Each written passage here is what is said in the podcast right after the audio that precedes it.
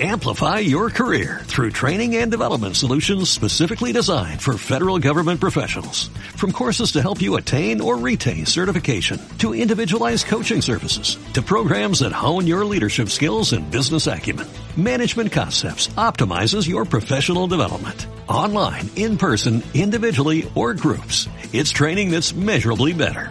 Learn more at managementconcepts.com. That's managementconcepts.com.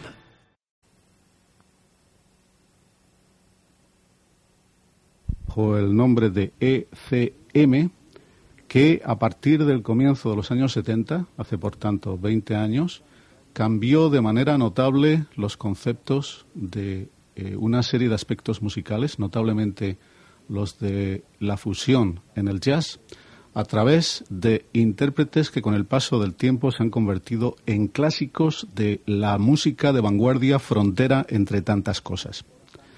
No es, por tanto, pues, eh, digamos, sorprendente que comencemos el programa de hoy con el primer disco que Pat Metheny grabó en solitario. Se titulaba New Chautauqua.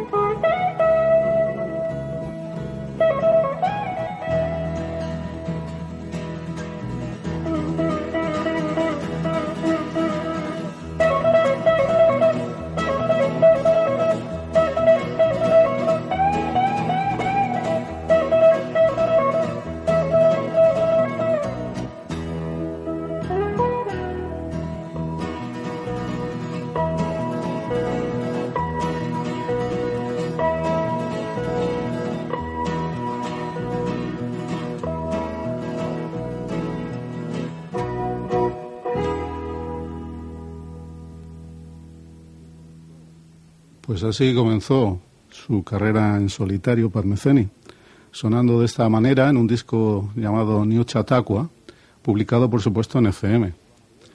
A lo largo del programa de hoy y del de mañana iremos hacia adelante y hacia atrás en la historia, flashbacks, puntos de ahora mismo, puntos que apuntan hacia el futuro en algunas ocasiones, pero nos vamos a concentrar básicamente en eh, el periodo de mediados de los 70, entre 15 y 20 años, en donde este sonido de esta casa discográfica marcó uno de los 15, entre 15 y 20 caminos distintos que ahora mismo la nueva música presenta entre los estilos diversos que se pueden encontrar.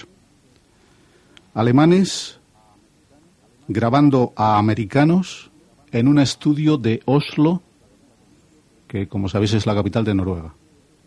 Muy internacional, ¿no? Pero es que esos alemanes, comandados por Manfred Eicher, el dueño de la compañía y productor ejecutivo de prácticamente todos los discos, que grababa en los estudios Trident de la ciudad de Oslo, a artistas americanos. Esos alemanes, repito, pues eran una rareza en el mundo muy cerrado que hasta aquel momento presentaba el jazz en general. El jazz había tenido un momento de inflexión realmente muy importante con la llegada de lo que se ha conocido con el paso del tiempo con el nombre de fusión. Los nuevos instrumentos electrónicos, a través del MUX sintetizador, etcétera, hacían que el reto de cara a los músicos de jazz contemporáneos de esa época, pues eh, fuese importante. Un reto en el que había que, de alguna manera, integrar esos nuevos instrumentos a la concepción y a los estilos del jazz imperante en aquel momento. Eso por un lado.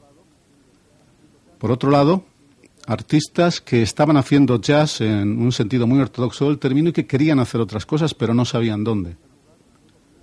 Y en tercer lugar, una compañía que nace en Múnich a comienzos de los años 70, bajo la dirección de ese hombre llamado Manfred Eicher. La pequeña historia de cómo sucedió todo eso es la que os vamos a intentar desmadejar aunque no de manera profunda, porque, repito una vez más, como tantas veces hemos dicho aquí, para hacerlo de una manera profunda necesitaríamos eh, algunas horas, entre 20 y 30. Pues vamos a intentar desmadejar esa pequeña cosa. Esos alemanes grabando americanos en un estudio de Oslo empezaron a poner nombres que de otra manera eran conocidos en el mundo del jazz.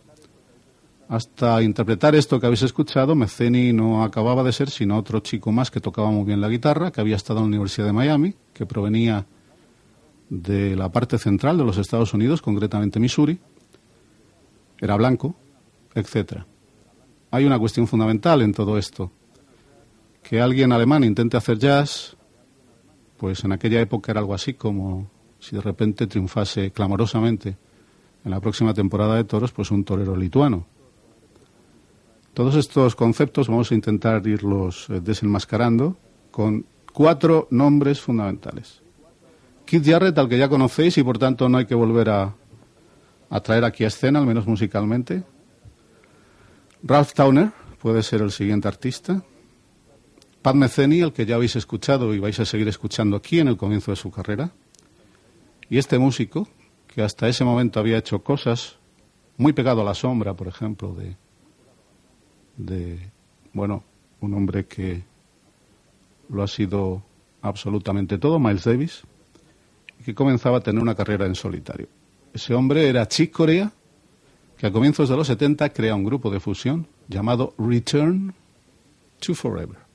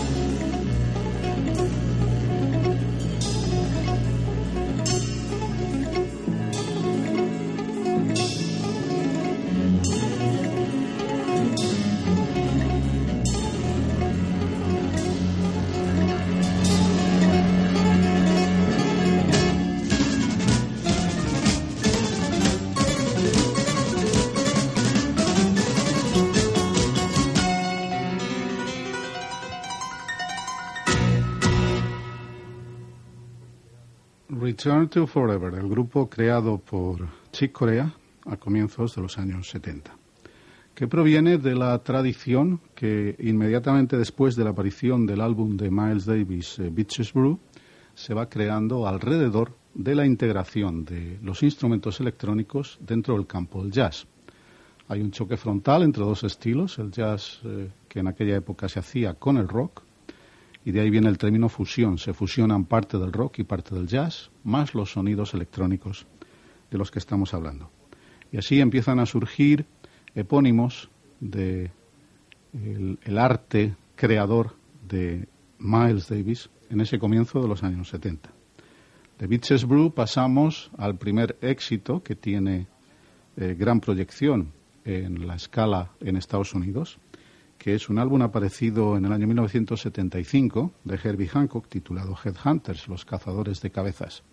Hancock, por supuesto, pertenecía a esos cachorros que la perra había tenido, Beaches Brew, en el disco de Miles Davis. De ahí se fueron sucediendo una serie de grupos que con el paso del tiempo se han convertido en clásicos. Weather Report, con artistas eh, suficientemente conocidos por parte de todos. En esa misma época, aunque en un sello distinto, Mahavishnu Orchestra, con dos hombres realmente fulgurantes en su formación, Billy Cobham en batería y John McLaughlin, etcétera, etcétera. La primera edición de eh, el grupo de Chick Corea, Return to Forever, nos presentaba un conjunto de artistas que con el paso del tiempo se iban a hacer muy populares. Flora Purín, cantante, Aito Moreira, percusionista, y sobre todo, sobre todo, el contrabajista al que habéis escuchado en esta grabación que hemos oído. Se trata de Stanley Clark, un hombre que con el paso del tiempo se ha hecho extremadamente popular. Esa era una de las formas que adaptaba el sello ECM, que cómo nació el sello ECM. Bien, en el año 1969 en Múnich nace un sello llamado Jazz by Post, es decir, jazz por correo. Se dedica, como su propio nombre indica, a repartir eh, discos raros de artistas que no se encuentran fácilmente en las tiendas mm, por correo a todos aquellos que soliciten. Distribuyen unos catálogos y tienen una más que eh, aceptable acogida entre el público aficionado. A comienzos de 1970 llega a la compañía el hombre que lo va a cambiar absolutamente todo. Se llama Manfred Eicher. Es eh, un personaje que hasta aquel entonces ha tenido mucho contacto con el mundo de la música. No en balde, por ejemplo, Manfred Eicher, esto es una cosa que se sabe poco, pues en un momento determinado de su biografía fue contrabajista nada más y nada menos que de la Orquesta Filarmónica de Berlín, una de las formaciones clásicas más eh, famosas y, de calidad del mundo de la música clásica. Eicher inmediatamente comienza a intentar ofrecer posibilidades de grabar cosas distintas a músicos que ya tienen incluso contratos con otras compañías discográficas. Entonces, la separación, como ya os explicábamos la semana pasada, en el caso de Kid Jarrett, tiene que venir claramente marcada porque en el sello ECM, pues graben cosas absolutamente distintas. Pero os estaréis preguntando, mm, bueno, pero has hablado de Jazz by Post, pero no ECM. Es que en el año 1970, un año después de poner en marcha este sistema de venta por correo, la llegada de Manfred Eicher produce el primer cambio en la compañía, y el primer cambio es cambio de nombre. A partir del año 70, la compañía, basada en Múnich, repito, se va a llamar ECM, que significa Editions of Contemporary Music. E de Editions, C de Contemporary, M de Music, es decir, ediciones de música contemporánea. Un nombre para la compañía suficientemente indefinido como para no ser clasificado fácilmente. Uno de los primeros artistas que encuentra acomodo en esa compañía, con formaciones distintas, con músicos hasta entonces desconocidos en sus primeros discos, tales como Jan Garbarek, Eberhard Weber o John Christensen, es Ralph Towner. Towner es un guitarrista de clásica que después ha hecho trabajos en jazz y que con el paso del tiempo se va a convertir en uno de los ases de la compañía ECM. Graba, por supuesto, en el estudio Trident de Oslo y este es uno de sus primeros trabajos. Del álbum Solstice del año 1975 de Ralph Towner, acompañado, repito, por Jan Garbarek, Eberhard Weber y John Christensen, escuchamos este tema titulado Oceanus.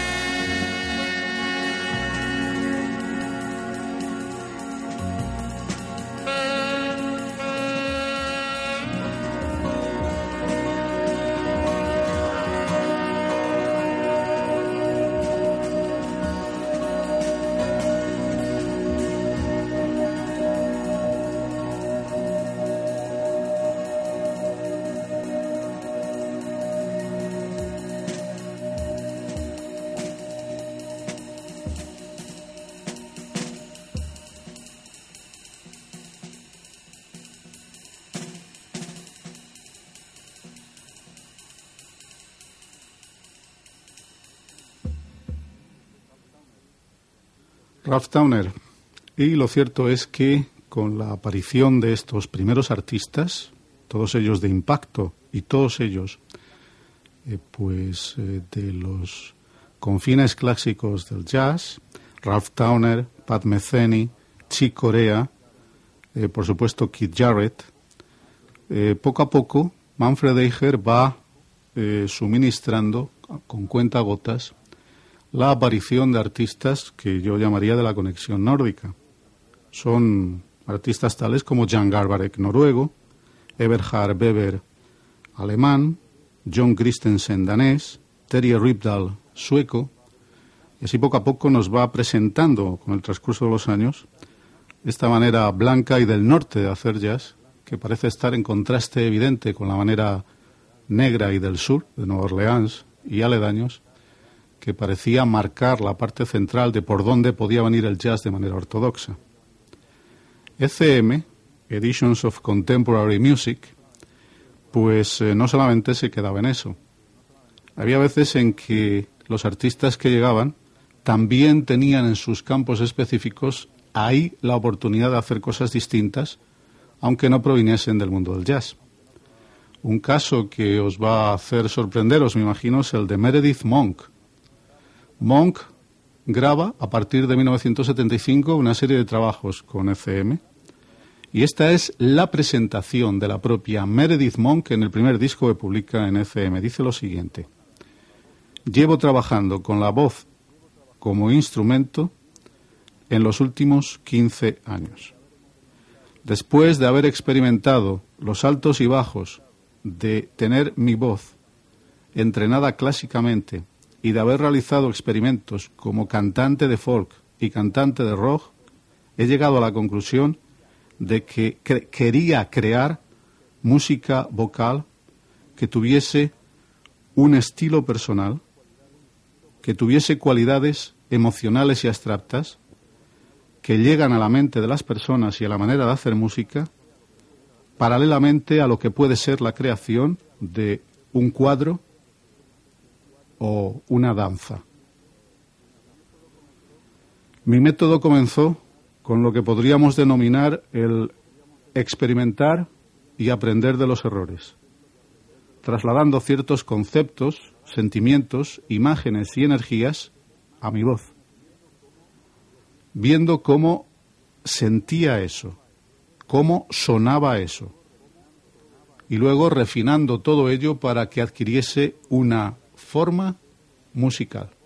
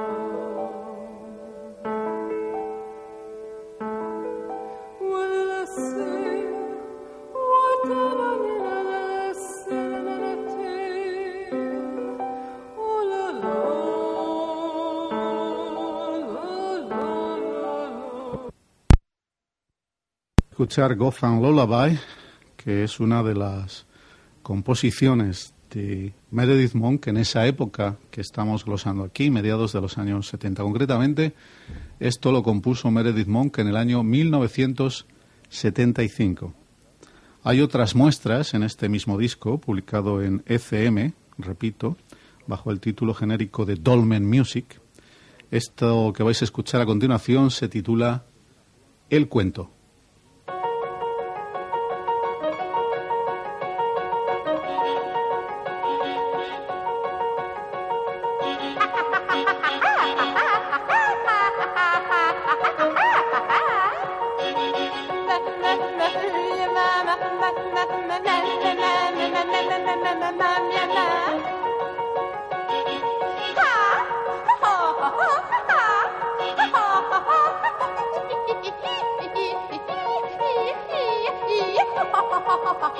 Oh,